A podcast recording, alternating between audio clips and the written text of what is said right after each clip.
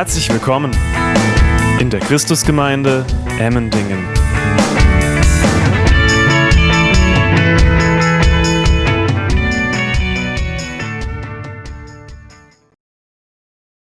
Ja, in diesen Tagen das Wort zu erheben in einer Predigt ist herausfordernd.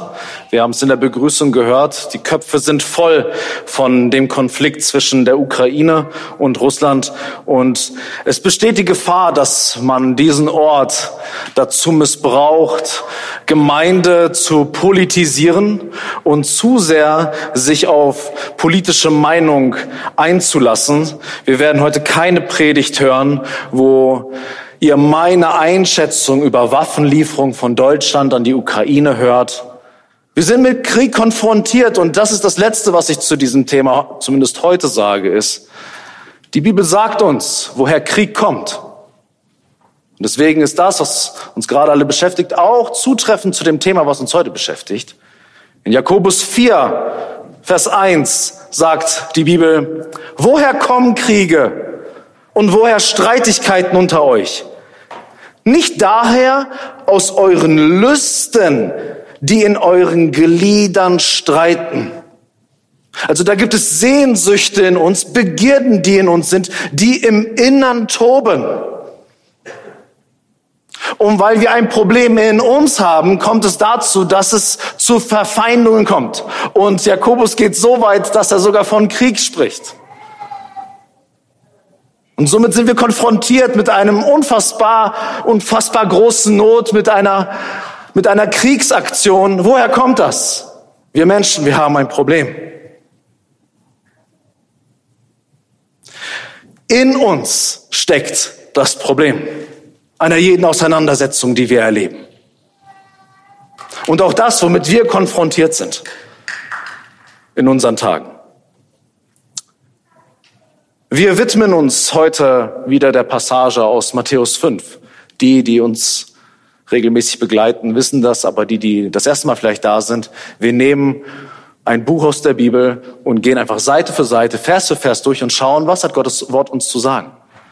Und wir haben eben gerade in der Textlesung Matthäus 5, die Verse 27 bis 32 gehört. Und hier konfrontiert Jesus die Vorstellungen zum Thema Ehebruch, die zu seiner Zeit in den Köpfen kursierten. Was haben Menschen über Sexualität gedacht? Wie weit kann das gehen? Wie sollen wir mit unserer gottgegebenen Sexualität umgehen? Und wie sollen wir auch mit Ehebruch umgehen? Was ist darüber zu denken? Und wenn wir direkt einsteigen, dann werden wir sehen, dass Jesus damit übereinstimmt, dass Ehebruch ein schweres Vergehen darstellt und für Gott auch ein Problem darstellt, wenn eine Ehe entzweit wird, wenn ich einfach in fremden Betten unterwegs bin, die nicht mein eigenes Bett sind. In Vers 27 Ganz am Anfang heißt es, ihr habt gehört, dass gesagt ist, du sollst nicht Ehe brechen. Soweit, so gut. Jesus wiederholt das, was dort damals die Pastoren gepredigt, gepredigt haben in der Bibel steht, du sollst nicht Ehe brechen. Das ist das, wovon alle überzeugt waren. Und alle gesagt haben, ja, moralisch ist es korrekt. Wir sollen unsere, wir sollen unsere Ehen nicht brechen. Wir sollen nicht ausbrechen aus dem Bund der Ehe, den wir geschlossen haben und sollen nicht fremdgehen. Die Frage an dieser Stelle ist, warum ist in der Bibel und für Jesus der sexuelle Treuebruch eigentlich so ein großes Ding? Also wenn du so ein biblisches Mindset hast und aus dieser Zeit kommst, dann würdest du erstmal sagen, ja, ist alles richtig, Jesus. Aber warum ist das überhaupt ein großes Ding für Jesus? Ist es wirklich angemessen, über so ein Thema zu sprechen? Weil ich meine, wir reden ja hier über die Bergpredigt. Ja, Menschen, die Jesus gar nicht kennen persönlich, loben die Bergpredigt, wo ich mich manchmal frage, habt ihr sie wirklich gelesen, was dort steht? Also wir lesen das in der Bergpredigt, eine der berühmtesten Predigten, die Jesus überhaupt gehalten hat. Und wir haben uns angeschaut, welches Thema er zuerst herauspickt, womit er seine Gesellschaft, seine Zuhörer konfrontieren möchte. Und letzte Woche haben wir uns damit auseinandergesetzt. Und da geht es um Mord. Du sollst nicht töten. Wo jeder sofort sagt, na ja, ist klar. Das ist natürlich wichtig für einen Christen, für jemanden, der moralisch richtig unterscheiden kann, richtig tickt. Ist ja klar, dass das falsch ist. Und jetzt kommt Jesus und setzt direkt danach an, du sollst nicht Ehe brechen. Ist das, Moment mal. Sexualität und jemanden den Gar ausmachen, ist das nicht ein bisschen too heavy? Ist es nicht ein bisschen zu krass, Jesus?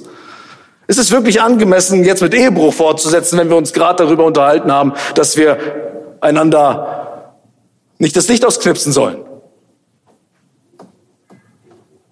Und so ist gerade in unserer Zeit eine große Fragestellung. Ist es überhaupt noch ein Wert, über den wir reden sollten? Denn ihr könnt euch vielleicht noch erinnern, dass diese ganze Passage, die wir uns seit vielen Wochen anschauen, immer damit beginnt, dass Jesus beschreibt, wer glückselig ist. Wer ist in Gottes Augen wirklich glücklich? Und dann beschreibt er das. Ja, in unseren Tagen funktioniert das so. Richtig glücklich ist derjenige, der seine Bedürfnisse befriedigt nach seinem eigenen Weg. Da ist keine Instanz, die mir einreden kann, wie ich zum Glück komme. Ich bin nämlich mein eigener Herr und ich weiß, was mir gut tut.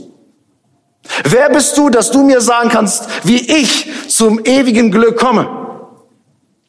Damit ich Erfüllung lebe, erlebe, und so ist eine Weise, wie unsere Gesellschaft heutzutage funktioniert, gebe ich meinen persönlichen Vorstellungen auch auf sexueller Ebene Freiraum, denn auf diese Weise werde ich richtig glücklich. Also, woher kommen sonst so viele Scheidungsraten in unserer Zeit? Woher kommt das? Ist ja niemand, der sagt, ich will jetzt unglücklich sein, jetzt scheide ich mich. Sondern man verspricht sich etwas dadurch. Wir werden Ehebruch. Nur dann als gravierende Übertretung in unserer Zeit einordnen können, wenn wir den Wert den Gott dieser Sache gibt, richtig ermessen. Wenn wir verstehen, welche Wertigkeit Ehe und Sexualität in Gottes Augen hat, wenn wir uns dem nähern, Gottes Herz in dieser Sache, erst dann werden wir merken, warum Ehebruch ein so schwerwiegendes Thema ist und warum es wichtig ist für Jesus, hier einzusteigen und darüber zu sprechen. Die Ehe ist kein Produkt unserer menschlichen Idee. Es ist nicht etwas, was wir kreiert haben als Kirchen und gesagt haben, wir finden das irgendwie attraktiv, lass uns mal Ehe schließen und irgendwie ist es aus der Mode gekommen, ist ja gar nicht mehr so wichtig. Gott hat die Ehe als Höhepunkt der Schöpfung eingesetzt. Je, der Vater, Sohn und Heiliger Geist haben die Erde geschaffen, haben den Menschen geschaffen und haben dann Mann und Frau zusammengeführt, dass sie einen Bund schließen und zueinander gehören. Das ist sozusagen der letzte Akt, den Gott geschaffen hat, als Höhepunkt seiner Schöpfung. Und es ist nicht nur so, dass es eine Idee Gottes ist, sondern Gott selbst sorgt dafür, dass wenn ein, wenn Mann und Frau zusammenkommen, dass er der Initiator ist dieser Ehe. Wir lesen darum im Alten Testament in Sprüche 2, Vers 17. Dort warnt dieses Buch vor einer Frau, die den Vertrauten ihrer Jugend verlässt und den Bund ihres Gottes vergisst. Versteht ihr? Wenn wir in die Ehe hineingehen, dann ist das nicht einfach nur eine Vereinbarung zwischen mir und meiner Frau. So sehr wir auch einander das Ja geben, ist aus dem Alten Testament ganz deutlich, vergesse nicht, die Bindung, die du eingegangen bist, denn es ist, wie heißt es, es ist der Bund ihres Gottes, den sie da vergisst. Also Gott ist da mittendrin, er schätzt das, er würdigt das, dein Ja, was du sprichst, hat für Gott Bedeutung. Das Versprechen, was du jemandem anderen gibst, ist nicht egal für Gott. Gott nimmt dich ernst als Individuum in deinen Entscheidungen. Und darum heißt es auch in Malachi 2, Vers 14, auch im Alten Testament lesen wir diesen Vers. Gott ist Zeuge gewesen zwischen dir und der Frau deiner Jugend, an welcher du treulos gehandelt hast, da sie doch deine Gefährtin und die Frau deines Bundes ist. Ein Bundesschluss, ein Bündnis wurde hier vereinbart. Und das heißt hier ganz deutlich, das, was hier gerade auseinanderbricht, Gott ist Zeuge gewesen. Gott ist präsent gewesen. Auch wenn du gar nicht mit der Existenz und mit der Realität Gottes überhaupt rechnest. Wenn Mann und Frau zusammenkommen und in die Ehe gehen, dann tun sie etwas, was Gott selber sich erdacht hat und was Gott initiiert und Gott als Zeuge hier auftritt und schätzt und würdigt und erhalten will und segnen möchte. Die Ehe ist ja kein Gefängnis. Eine, einige sagen kein Amen jetzt. Ich, ich wieder, die Ehe ist kein Gefängnis. Oh. Okay, dann packen wir ein, gehen nach Hause. So viel haben wir schon mal verstanden. Gott initiiert, Gott denkt sich etwas aus. Aus diesem Grund kann auch Jesus sagen in Matthäus 19, Vers 6, was nun Gott zusammengefügt hat, soll der Mensch nicht scheiden. Wisst ihr, wir denken manchmal so groß von uns, dass wir die Pläne-Schmieder sind. Wir initiieren alles. Wir sind die Player im Game und wir entscheiden, wie es weitergeht. Gott hat hier etwas zusammengefügt. Er hat dein treue Versprechen gehört. Und er findet dieses treue Versprechen außerordentlich gut. Wir werden auch sehen, warum ihm das so wichtig ist.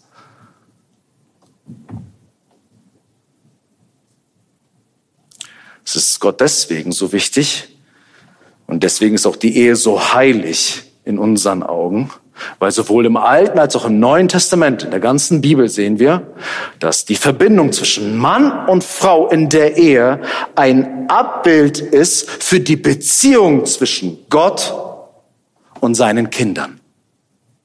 Die Ehe ist das Bild, was Gott immer wieder verwendet und sagt, ich habe die Ehe gestiftet, ja, um euch zu segnen, dass ihr euch daran erfreut, aber nicht nur dafür. Ihr sollt an diesem wunderbaren Geschenk der Ehe, an dem wunderbaren Segen der Sexualität, das soll darüber hinausweisen auf die Beziehung, die ich mit euch habe. Diese Innigkeit, diese Freude, dieses Vertrauen und diese Treue, die wir in der Ehe und in der Sexualität zum Ausdruck bringen, soll euch eine Idee geben, wie sehr der Herr uns lieb hat, wie sehr der Herr uns treu ist, wie sehr er seine Treue zu uns festhält. Und darum ist es keine Überraschung, dass es immer wieder im Alten und im Neuen Testament Gott wird als der Bräutigam beschrieben und wir als seine Braut. Die Ehe ist keine alte Idee von uns sondern sie ist ein Bild, was Gott installiert hat, um, sein, um seine Liebe zu beschreiben. Und darum, wenn Menschen in der Bibel Gott untreu werden, wird es immer wieder in der Bibel mit ehelicher Untreue beschrieben. Ihr bricht den Ehebund, den wir miteinander haben. Und das tut Gott weh. Also der Ehebund offenbart uns Gottes Charakter und sein Wesen. Und das spiegelt seine Beziehung zu seinem Volk wider. Das bedeutet Missbrauch unserer gottgegebenen Sexualität. Wenn wir damit lässig umgehen, wenn wir das nicht in den Bund der Ehe einbetten, dann predigen wir dieser Welt einen gleichgültigen Gott. Wenn ich mit Ehe lässig umgehe, predige ich etwas über die Eigenschaften Gottes, die ich im Herzen glaube. Andersrum ist, wenn ich Treue und Liebe in der Ehe habe und ausübe und festhalte, predige ich damit wiederum etwas, was ich über Gott zutiefst glaube.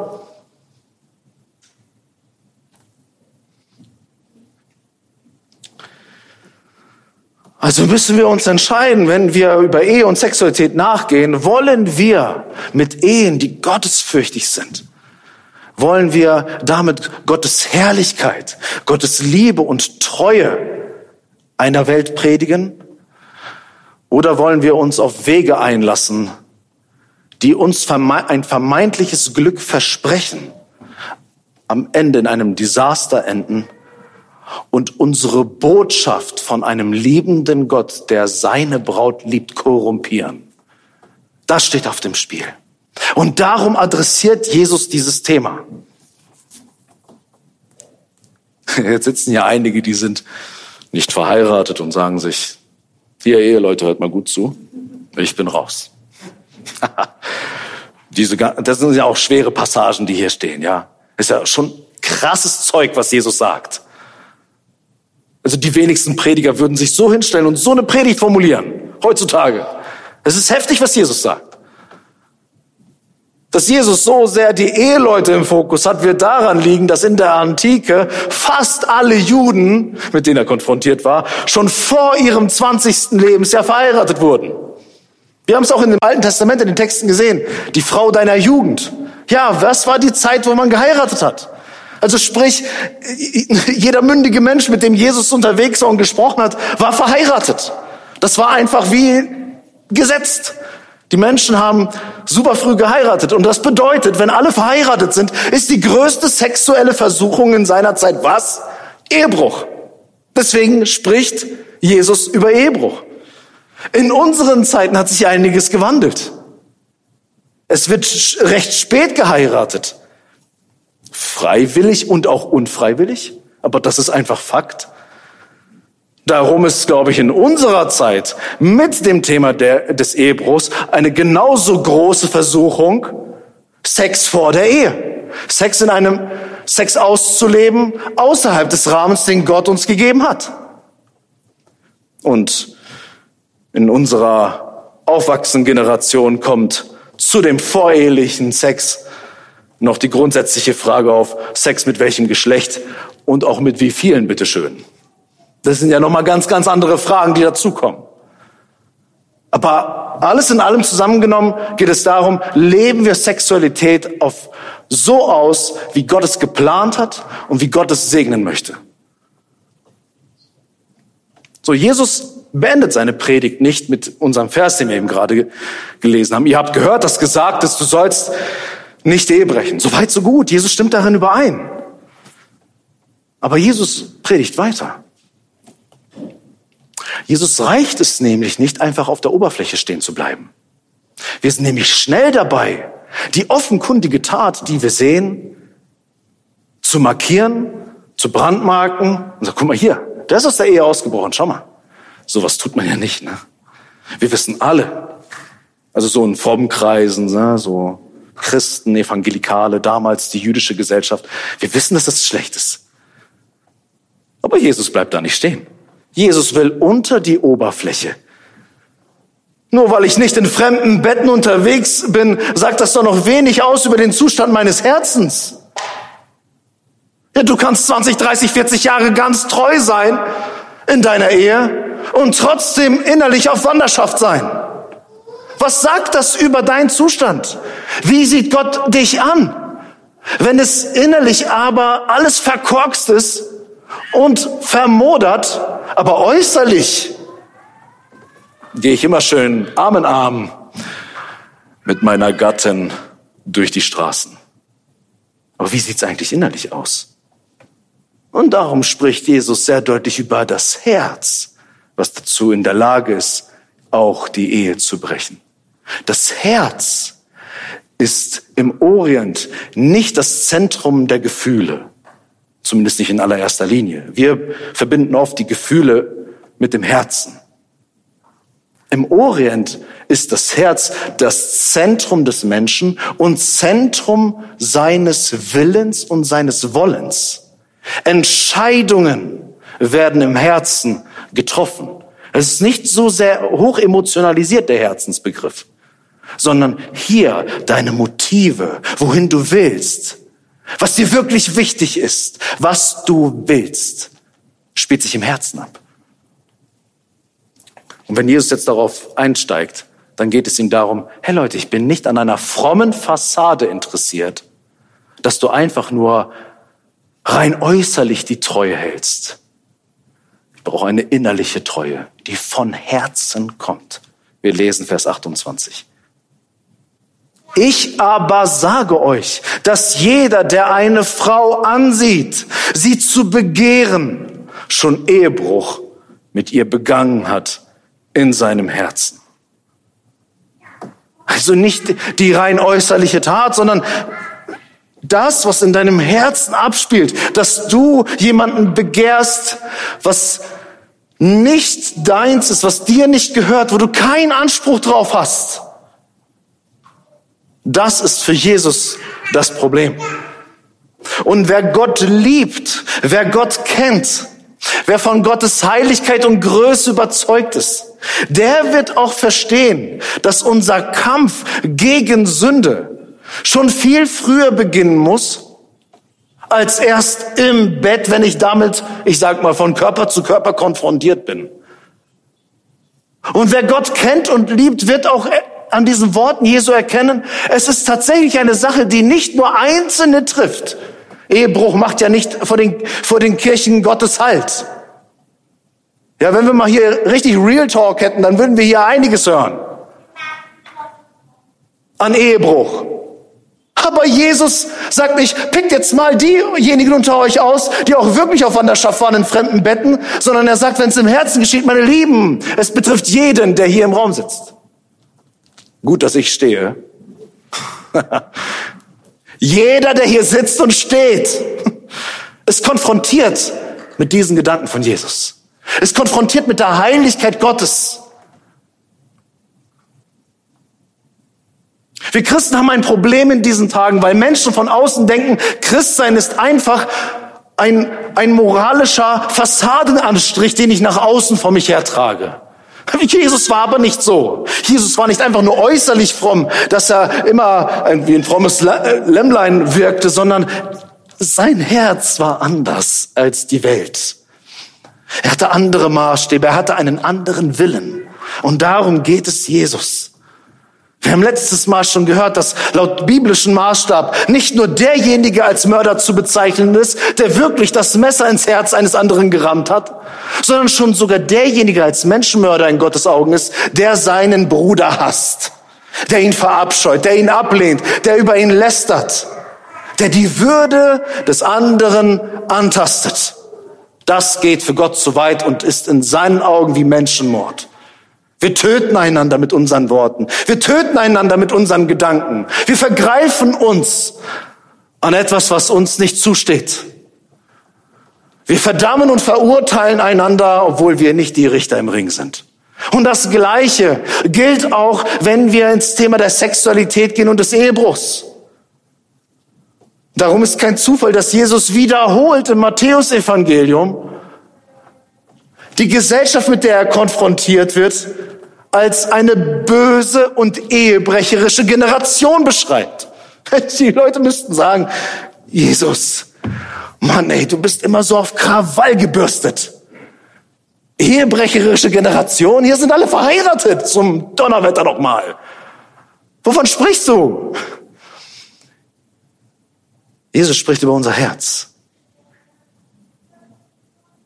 Und dass viele nicht bereit sind, Krieg gegen Sünde zu führen sondern in ihren Gedanken und ihrem Herzen alles zulassen, viel Raum lassen. Aber Hauptsache diese kleine rote Linie da, die meine Fassade ist, die den anderen sagt, dass ich ein ganz, ganz frommer und heiliger bin, die übertrete ich nicht. Aber bis dorthin reize ich alles aus. Anstatt zu erkennen, um an diese Linie zu kommen, gibt es Schritte, die dem vorausgehen. Und das geschieht hier. Das geschieht hier. Und so denke ich, dass in unseren Tagen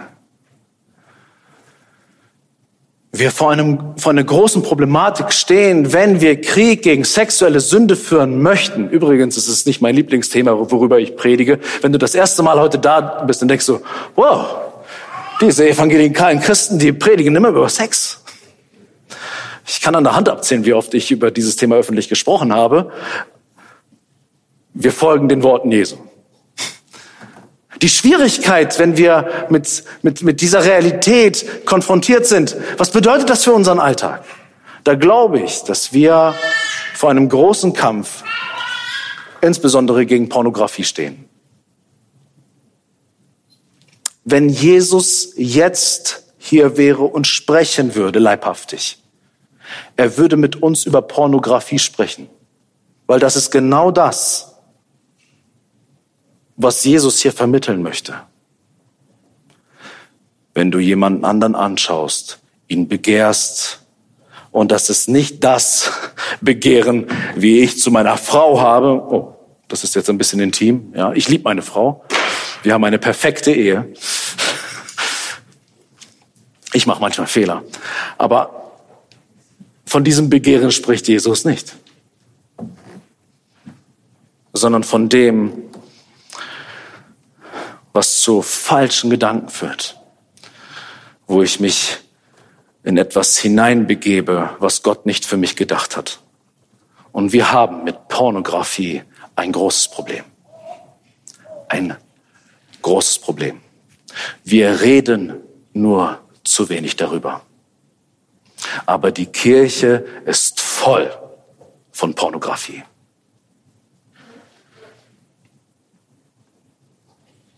Und wir werden viel zu früh mit diesen Dingen konfrontiert.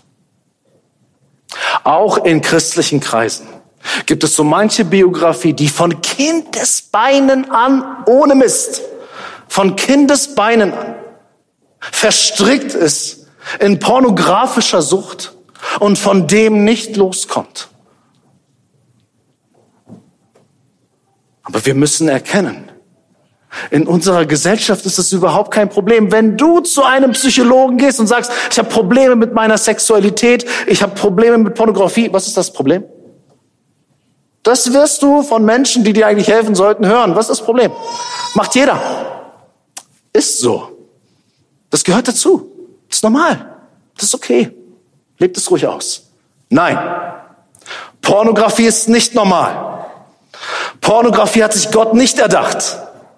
Es ist eine Sünde, pornografisches Material anzuschauen und sich darin zu ergießen. Denn Pornografie degradiert die Menschen, die ich da anschaue. Insbesondere die Frauen. Pornografie, wenn du Pornografie schaust, dann förderst du, ob es dir bewusst ist oder nicht, förderst du Gewalt, Prostitution und Menschenhandel. Wir sollten doch nicht so tun, als wenn das alles freiwillig gewesen wären. Das mag es zwar hier und dort geben, aber vielfach steckt hier Menschenhandel im Spiel. Und das ist eine Fassade, die wir uns anschauen. Und wenn wir Pornografie konsumieren, dann lehrt es uns eine ganze Menge. Das ist ein Lehrer, dem wir uns widmen, dem wir zuschauen. Und Pornografie lehrt uns, mein Bettpartner ist allein zu meiner Befriedigung da. Pornografie lehrt uns, Frauen sind willig und benutzbare Wesen. Wenn ich will, muss es funktionieren. Auf Knopfdruck, bitteschön. Pornografie lehrt uns, Sex hat keinerlei Konsequenzen. Es ist einfach nur für den Genuss für diesen Augenblick. Darüber hinaus nichts. Pornografie lehrt uns, Sex hat nichts mit Treue zu tun, sondern kann völlig entkoppelt sein von einer Liebesbeziehung, die auf Treue basiert und Sexualität, das sind Dinge, die ich trennen kann. So hört man in unserer Zeit. Und Pornografie macht auf Dauer unzufrieden. Zutiefst unzufrieden. Pornografie ist sicherlich ein Thema, was Mann und Frau betrifft. Mir, ich habe auch schon eine Erfahrung mit Frauen, die in diesem Thema ähm, zu leiden haben. Aber prozentual können wir doch davon ausgehen, dass mehr Männer mit Pornografie zu schaffen haben. Lasst mich eins sagen. Pornografie hat nichts mit Männlichkeit zu tun. Wenn du ein Mann sein willst, dann hältst du dich von Pornografie fern. Pornografie hat mit Männlichkeit nichts zu tun. Warum? Pornografie ist simpel. Pornografie ist leicht. Pornografie ist passiv. Pornografie ist anonym. Pornografie ist schwach. Pornografie ist billig. Und Pornografie befördert Verantwortungslosigkeit. Pornografie ist das komplette Gegenteil von biblischer Männlichkeit. Das Bild, was die Bibel von einem Mann zeichnet, ist genau das Gegenteil von dem, was Pornografie kennzeichnet. Ein Mann übernimmt Verantwortung. Ein Mann ist nicht passiv, ein Mann ist aktiv. Er macht sich Gedanken. Ein Mann ist auch nicht anonym und versteckt sich nicht und ist auch nicht schwach, sondern er gebraucht die Stärke, die Gott ihm gegeben hat. Ein Mann weiß, was er will. Ein Mann hat sich im Griff. Ein Mann übt Selbstbeherrschung. Das ist die Vision eines Mannes, die die Bibel zeichnet. Und ja, die Bibel sagt, dass wir alle mannigfaltig straucheln. Das bedeutet, wir fallen oft. Ich sage nicht, dass ich das Bild der Männlichkeit immer zu 100 Prozent ausfülle. Aber das ist die Vision, die Gott zeichnet von Männlichkeit. Und wir sollten nicht tun, dass das irgendwie eine löbliche, coole Sache sei, wenn man sich mit seinen Homies die Videos rüberschickt, hey, schau dir das Zeug mal an, schau dir das mal an, oh, wir sind so ganz große Kerle. Du bist ein armes Würstchen, aber kein Mann. Männlichkeit. Such den Kontakt zu seinem Gegenüber. Männlichkeit ist nicht anonym, sondern im wohlgemeinten Sinne erobert die Liebe seines Lebens, umwirbt, umgarnt und investiert sich und drückt nicht auf ein Knöpfchen. All diese Dinge, die ich gerade gesagt habe, werden vielleicht den ein oder anderen zum Nachdenken bringen. Ich sage dir, all diese Argumente, was Pornografie mit uns macht, was es mit den Menschen macht, die wir da anschauen, was es mit unserem Mannsein macht, ähm, wenn die Stunde der Versuchung kommt, werden diese ganzen Argumente vielleicht in deinen Kopf kommen, aber sie werden dich nicht hindern, zu konsumieren. Denn den schwerwiegendsten Grund, was Pornografie mit uns tut, habe ich nämlich noch gar nicht genannt. Und das ist das Einzige, was Kraft hat, uns von Pornografie zu befreien. Denn vor allem entfernt dich Pornografie von Gott. Das ist das Ausschlaggebende. Pornografie zerstört deine Freude an Gott. Wenn du darin verstrickt bist, dann ist es unmöglich, in Freude über Gott zu wachsen, dich an deiner Gottesbeziehung zu freuen.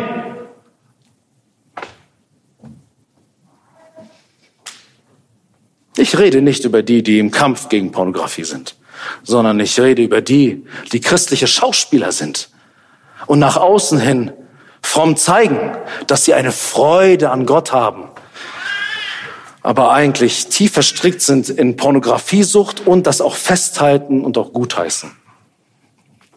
Wir meinen vielleicht, dass es das nicht gibt, aber wir sollten uns nicht täuschen.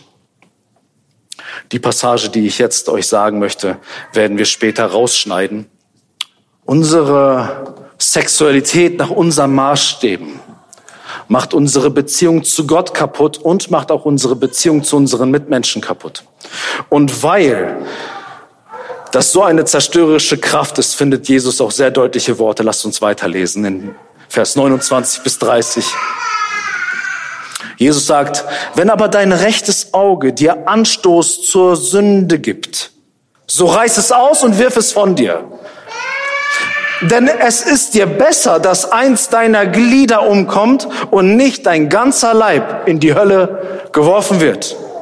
Und wenn deine rechte Hand dir Anstoß zur Sünde gibt, so hau sie ab und wirf sie von dir. Denn es ist besser, dass eins deiner Glieder umkommt und nicht dein ganzer Leib in die Hölle geworfen wird. Wir sind in einer Zeit angekommen, in der die Heiligkeit der Ehe zwischen einem Mann und einer Frau auch unter Christen müde belächelt wird. Aber Gottes Segen der Sexualität gehört in den Segen der Ehe. Und wer meint, sexuelle Erfüllung auf seinem eigenen Weg zu erlangen, wird laut Jesus dereinst mit einem Feuer konfrontiert werden, das ihn eines Tages verzehren wird. Habt ihr gehört, was Jesus gesagt hat? Das sind nicht meine Worte, das sind auch noch nicht mal meine Ideen. Das ist das, was Jesus sagt. Das ist die hochgelobte Bergpredigt. Die Bergpredigt, das ist ein gutes Wort. Jesus spricht hier sehr deutlich. Wenn du dich wunderst, warum rede ich heute so drastisch, ich versuche das zu transportieren, was Jesus auf dem Herzen hat. Jesus fährt alle Geschütze auf, die er hat und spricht gleich zweimal. Einmal hätte gereicht, Jesus. Gleich zweimal, damit es auch jeder mitbekommt. Von der Konsequenz unserer, unserer sexuellen Unmoral. Dass auf uns Verdammung wartet. Dass auf uns die Hölle wartet. Wenn wir uns diesen Dingen einfach hingeben. An dieser Stelle müssen wir gut hören. Jesus geht es hier um Menschen, die fassadenfromm sind. Die sagen, nicht Ehebrechen ist gut, aber was in meinem Herzen ist, ist egal. Von denen spricht Jesus. Wir müssen auch hier hören. Jesus meint hier nicht, dass sexuelle Sünde nicht vergeben werden könnte. Dafür, meine Lieben, ist Jesus gekommen. Er ist gekommen, um uns zu konfrontieren mit unseren Fehlurteilen, mit unseren Übertretungen, um den Preis dann dafür, was uns dafür blüht, auf sich zu schultern. Deswegen kann 1. Johannes 1, Vers 9 im Neuen Testament sagen, wenn wir unsere Sünden bekennen, ist er treu und gerecht, dass er uns die Sünden vergibt und uns reinigt von jeder Ungerechtigkeit. Ich hatte schon mal erzählt, jemand fragte mich, dürfen auch zu eurer Gemeinschaft, zu euren Gottesdiensten auch Ehebrecher kommen? Ich war völlig perplex mit so einer Frage. So, herzlich willkommen, ich bin Ehebrecher, darf ich auch kommen? Wow! Ja, selbstverständlich dürfen. Warum? Weil Jesus uns aus, dieser, aus, diesem, Höll, aus diesem Höllenfeuer rausholen will. Und weil hier alles Ehebrecher sind. Hier ist ja niemand, der sich, der sagen kann, ich bin, ich bin da raus aus dem Spiel. Ich habe so etwas nicht. Jeder ist damit konfrontiert. Und wenn wir sagen würden, wenn wir vorne hinschreiben, ähm, jeder darf kommen, aber die, offen, diese Ehebrecher nicht, dann müsste dieser Saal heute leer sein und dann würden wir Geld bezahlen hier für einen Saal für, für nix. Machen wir nicht. Wir kommen alle, weil alle willkommen sind.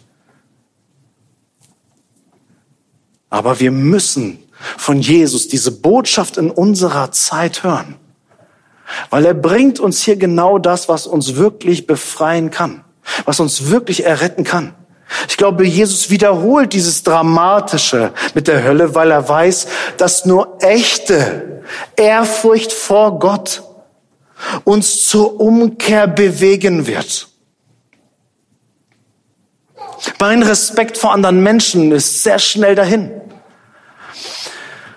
Aber wenn Gott sich mit seinem Wesen mir aufs Herz gedrückt hat und ich weiß, wer der lebendige Gott ist und wer ich für ihn bin. Und daran festhalte, dann hat das Kraft, mich rauszuholen. Ich, ich will nicht zu nahe treten. Der Daniel hat hier Zeugnis gegeben über seinen Lebenswandel, wie er verstrickt war in Drogen. Ich kann das jetzt hier sagen, weil du das ja auch öffentlich sagst. Ist okay? Glaubt ihr? Glaubt ihr, dass so ein Mann, der so verstrickt war, in so einer tiefen Sucht, einfach der Arm um die Schulter, hey, das ist nicht gut für dich? Das ruiniert deine Gesundheit? Hast du dir mal überlegt, unter welchen Umständen das alles zubereitet wird, dass es auch andere Menschen schadet? Dieser Mann brauchte die Begegnung mit dem lebendigen Gott. Und er hat ihn befreit. Halleluja. Er hat ihn herausgerissen. Und nur die Heiligkeit Gottes, auch gepaart natürlich mit der Liebe Gottes, hat die Kraft, uns hier herauszureißen. Und deswegen kommt Jesus, sieht unsere Misere, dass wir alle dazu neigen, zu fallen. Und er sieht die Konsequenz und er konfrontiert uns damit. Warum macht das Jesus? Weil er uns hasst? Wer die Wahrheit spricht, wie Jesus tut das, weil er uns liebt weil er nicht möchte, dass das unser Schicksal ist, meine Lieben.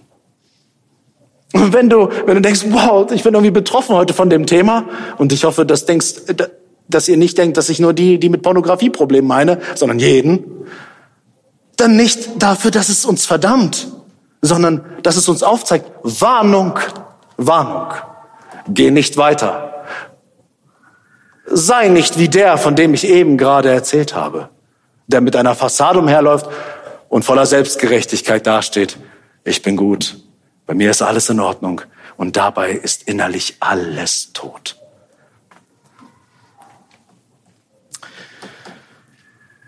Wer Gottes Willen kennt und wertschätzt, soll laut Jesus entschlossene Wege gehen, diesen Willen für sein Leben zu suchen. Ihr habt die Bilder noch im Kopf. Wenn dein Auge dich versucht, reiß es raus.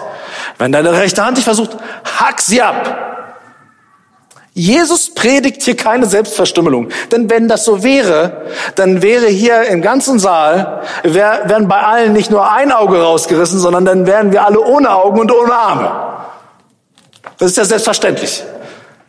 Die Jünger haben ja danach nicht zur Axt gegriffen, alles klar, Jesus. Das ist nicht das, was Jesus sagt. Worum geht's hier? Alles, was dich der sexuellen Sünde einen Schritt näher bringt, soll schon im Keim erstickt und bekämpft werden. Darauf kommt es an. Nicht, dass du dir irgendwas abhauen sollst, sondern es soll zeigen, wie drastisch wir sein sollen, wie konzentriert wir gegen Sünde in unserem Leben handeln sollen. Es ist nämlich ein, ein Zeichen von Respekt gegenüber Gott, wenn ich das, was er will und er ernst nimmt, auch in meinem Leben ernst nehme und will.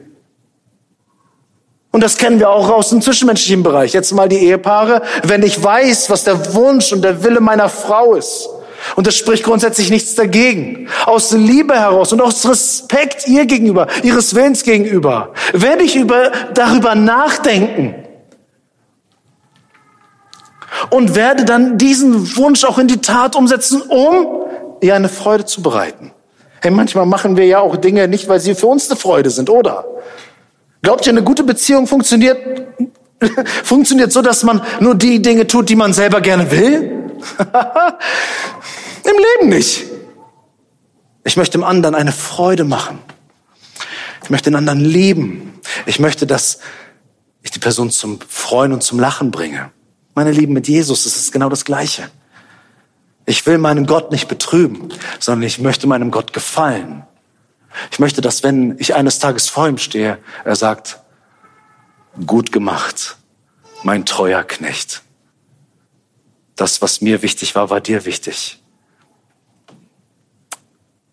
Ich habe dir gesagt, was ich liebe und du hast es get getan und zeigst auch damit, wie sehr du mich liebst.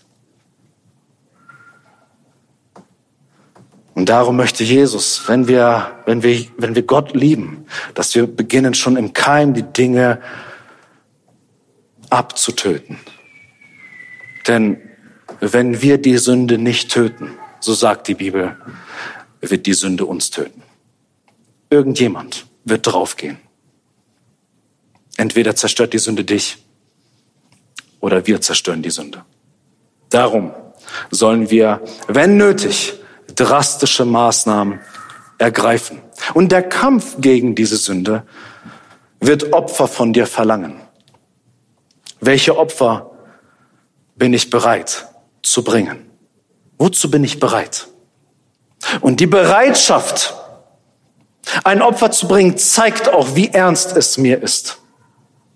Angenommen, du bist in einer Firma, du bist in einer Abteilung und da ist eine schmucke Lady, und erstmal seid ihr euch nur sympathisch. Aber du merkst, wie dein ganzes Denken erfüllt ist von dieser Person. Kommen noch einige dann mit so einem Spruch. Appetit holt man sich draußen, zu Hause wird dann gegessen. Kennt ihr so einen Spruch? Das ist so ein Bullshit. Wenn mein ganzes Denken voll ist von, von dieser Frau, und dann komme ich nach Hause und sehe meine Frau, aber denkt die ganze Zeit an meine Kollegin.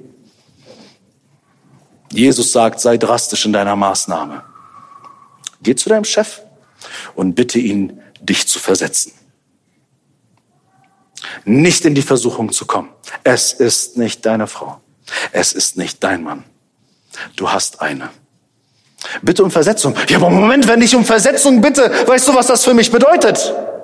Meine Karriere steht dann auf dem Spiel. Ich bin gerade auf dem Treppchen nach oben. Eine Versetzung in eine andere Abteilung würde bedeuten, dass ich eine Karriereleiter runtergehen würde. Und außerdem hätte das dann finanzielle Einbußen für mich. Ist ja klar, worüber wir hier eigentlich gerade sprechen. Merkst du, zu we wie wenig du bereit bist? Dass die Treue zu deinem Ehepartner und die Treue zu deinem Gott dir nicht so wichtig ist wie die Karriereleiter und deine Einnahmen? Und wenn es bedeuten würde, dass ich meinen Job kündigen muss, dann ist das die Maßnahme, um vor Versuchung davon zu rennen. Mit Versuchung spielt man nicht. Jeder, der meint, Versuchung, ich komme, ich bin stark in Jesus, ich gehe in die Versuchung hinein, vergiss es. Vergiss es. Das ist nicht das Versprechen, was uns die biblischen Schriften geben. Das Neue Testament sagt, flieht vor Unzucht, flieht vor sexueller Unmoral. Und auf diesem Level müssen wir dann diskutieren und schauen, wo ich in Versuchung stehe, meinem Partner und meinem Gott untreu zu werden, bin ich bereit, alles zu tun. Das ist das, was Jesus uns fragt. Bin ich bereit, alles zu tun, um Treue zu wählen und Untreue nicht zu wählen. Und Jesus stellt hier klar, sollte dir dein, deine Verzichtsmaßnahme auch überdimensional groß vorkommen, ja, also ein Auge rauswerfen ist ja schon mal eine Sache. Sagt er, aber im Vergleich zur Ewigkeit, mein Freund, wo der ganze Leib auf einmal verbrennt, ist das nur eine Kleinigkeit, was du opferst. Du gewinnst viel mehr. Und wer denkt, jetzt bei diesem Beispiel, was ich gerade gebracht habe, es gibt unzählig andere. Wir haben aber keine Zeit und sind jetzt auch gerade hier nicht in der Seelsorge, um das zu thematisieren. Aber ähm, ich, ich, ich muss hier einen Schritt runtergehen, ich muss in eine andere Abteilung, ich muss mir einen neuen Job suchen, wenn es sein muss, wenn ich mich dadurch bewahren kann, wenn ich dadurch in Reinheit vor Gott stehen kann und auch in Treue zu meiner Frau dann mag das für mich in diesem Augenblick eine Wahnsinnsinvestition sein, ein großes Opfer, aber für das, was ich gewinne, meine Lieben, ist das nur, der Herr wird mich segnen. Der Herr sieht mein Herz. Der Herr sieht meine Treue. Der Herr sieht mein Verzicht. Und es wäre jetzt interessant, durch die Reihen zu gehen, wer hat schon Gottes Fürsorge, Gottes Umsorgen erlebt, wenn wir um seines Namens willen verzichtet haben. Da geht niemand leer aus, der dem Herrn mehr vertraut als den Maßstäben dieser Welt. Jetzt müssen wir zum Ende kommen, oder? Die letzten Verse, da gehen wir nur leicht drüber. Jesus sagt weiter. Es ist aber gesagt, wer seine Frau entlassen will, gebe ihr einen Scheidebrief. Also hier, dass es die Möglichkeit gibt, Ehen auch aufzulösen. Ich aber sage euch, jeder, der seine Frau entlassen wird, außer aufgrund von Hurerei, also Betrug, macht, dass mit ihr Ehebruch begangen wird, wenn sie wieder neu heiratet. Und wer eine Entlassene oder Geschiedene aus so einem Szenario heiratet, begeht Ehebruch. Okay, in diesen, in diesen zwei Versen können wir ganze Bücher schreiben, weil es um das Thema Scheidung und Wiederheirat geht. Euch zum Aufatmen. Wir werden heute nicht Bücher schreiben. Wir werden diese Verse jetzt nur streifen.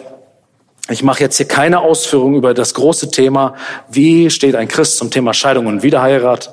Wenn du ausführliche Vorträge dazu hören möchtest, kannst du die auf unserer Internetseite finden. Dort habe ich alleine zu diesem Thema alle wesentlichen Passagen des ähm, Alten und Neuen Testaments aufbereitet und dreieinhalb Stunden kannst du dir dort zu Gemüte führen und dir das anhören. Das werden wir jetzt nicht machen. So wichtig dieses Thema der Scheidung und Wiederheirat auch ist, das Ziel von Jesus ist durch diese Verse folgendes. Er will die Vorstellung von Ehebruch in seiner Zeit konfrontieren. Zum einen sagt er, die Wurzeln, die zum Ehebruch führen, sollt ihr nicht vernachlässigen, sondern bekämpfen. Und ihr sollt eure Ehen nicht leichtfertig trennen. Denn die Folge ist, wenn du dich trennst, obwohl du nicht betrogen wurdest, obwohl der, der Bund der Ehe gar nicht gebrochen wurde durch deinen Partner, wenn du dich dann trennst, dann manövrierst du deinen Ehepartner direkt in den Ehebruch. Sexuelle Untreue bricht unseren Bund. Und Jesus kommt jetzt daher, wenn diese Dinge gar nicht vorliegen und du dich einfach trennst, obwohl die Ehe noch besteht. Du denkst, auf dem Papier ist sie getrennt, aber vor Gott gilt sie noch. Und wenn diese Person heiratet, und damals ist man nicht alleine geblieben, das war so gar nicht möglich wie in unseren heutigen Tagen, dann warst du dafür zuständig, weil du gerade vielleicht unzufrieden warst, hast du dich getrennt und zack, du bist dafür zuständig, du bist dafür verantwortlich, dass du jemand anderen in den Ehebruch getrieben hast. Denn damals hat man gesagt, äußerliche Fassade, Ehebruch, das machen wir nicht. Aber die Scheidungspraxis war mega lax. Es wird davon berichtet, dass wenn die Frau schlecht gekocht hat, man sagt so amüsant, wenn der Toast verbrannt wurde, dann hat das in der damaligen Zeit schon gereicht, den Scheidebrief einzureichen. So, die kann nicht richtig kochen. Oder die hat nicht das gemacht, was ich wollte. Ich scheide mich. Ehebruch mache ich ja nicht. Ich scheide mich. Und jetzt sagt, Moment mal, mein lieber Freund, du begehst hier einen schweren Fehler. Du trennst dich wegen Dingen, die so, so leichtfertig sind. Ich sage dir, und das ist das, was uns diese ganze Passage lehren möchte, achte darauf, dass du den Anfängen des Ehebruchs in deinem Herzen wehrst und dass dein Verhalten nicht dazu beiträgt, dass du den anderen in, eine, in ein Szenario bringst, wo er dann Ehebruch begeht. Das bedeutet, du hast Verantwortung für dich, wie du mit Sexualität umgehst. Und du hast auch Verantwortung für andere. Du solltest diese Verantwortung nicht geringer achten. Und auch wenn wir jetzt nicht in dieser unmittelbaren Situation stecken, lehrt sie uns, wir sollten darauf acht geben, wie wir mit diesem Thema umgehen, dass wir nicht der Grund sind für andere, fragwürdig zu leben, sondern dass man in unserem Leben erkennen kann, Sexualität ist ein Segen. Die Ehe ist ein Segen. Und diese Dinge sind für uns heilig. Deswegen schätzen wir sie. Wir bewahren sie. Und wir beten zu Gott, dass er diese Beziehung, die er gestiftet hat, dass er sie segnet, dass er sie heilt und dass die, die noch nicht in Ehe sind, dass sie bewahrt bleiben und auch die Auswirkung ermessen können und nicht durch falsche Taten. Das, was noch weit vielleicht in der Zukunft liegt für dich als junger Mensch, dass deine Taten hier und heute nicht schon das bröckeln lassen und das zerstören, was in der Zukunft liegt. Es ist nämlich heilig für Gott. Nicht um uns zu ärgern, sondern um uns zu segnen. Amen. Höre meine Worte. Der Heilige Geist deckt Sünde auf, aber der Satan verdammt dich für deine Sünde, hält dich an deiner Sünde fest. Das tut Gott nicht. Wenn ich jetzt gleich bete, dann bete ich um den Segen Gottes, dass du nicht mit Verurteilungsgefühlen hier rausgehst, sondern hörst, dass der Geist Gottes die Dinge in deinem Leben aufdeckt, damit du zu Jesus rennst und Vergebung von ihm bekommst.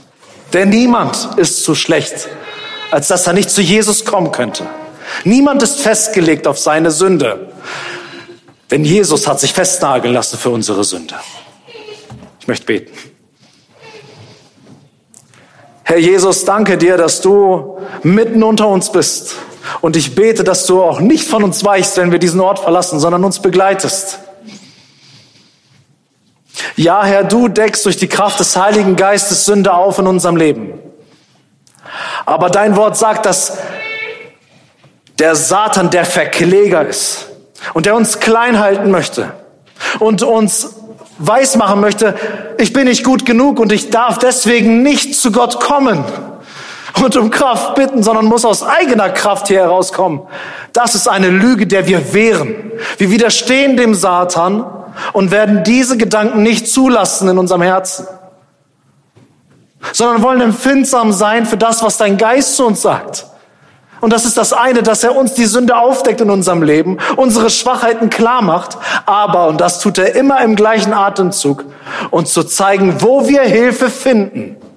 Und zwar beim Mann auf Golgatha, der für unsere Sünde gestorben ist, dass sie uns nicht mehr trennen braucht von Gott und wir freimütig kommen können. Nicht, weil wir Gutes gebracht hätten, sondern weil du, Jesus, das, was Schlechtes in unserem Leben auf dich genommen hast. Dass wir kommen können und Kraft empfangen können. Herr, erfülle uns mit deiner Kraft, erfülle uns mit Vergebung und erfülle uns mit Freude, dass wir, auch wenn wir jetzt gerade noch in der Misere stecken, zu dir kommen dürfen, wie kleine Kinder zu ihrem Papa kommen und um Hilfe bitten. Herr, hilf uns, wir brauchen es alle und segne uns, segne uns, segne uns. Amen. Amen.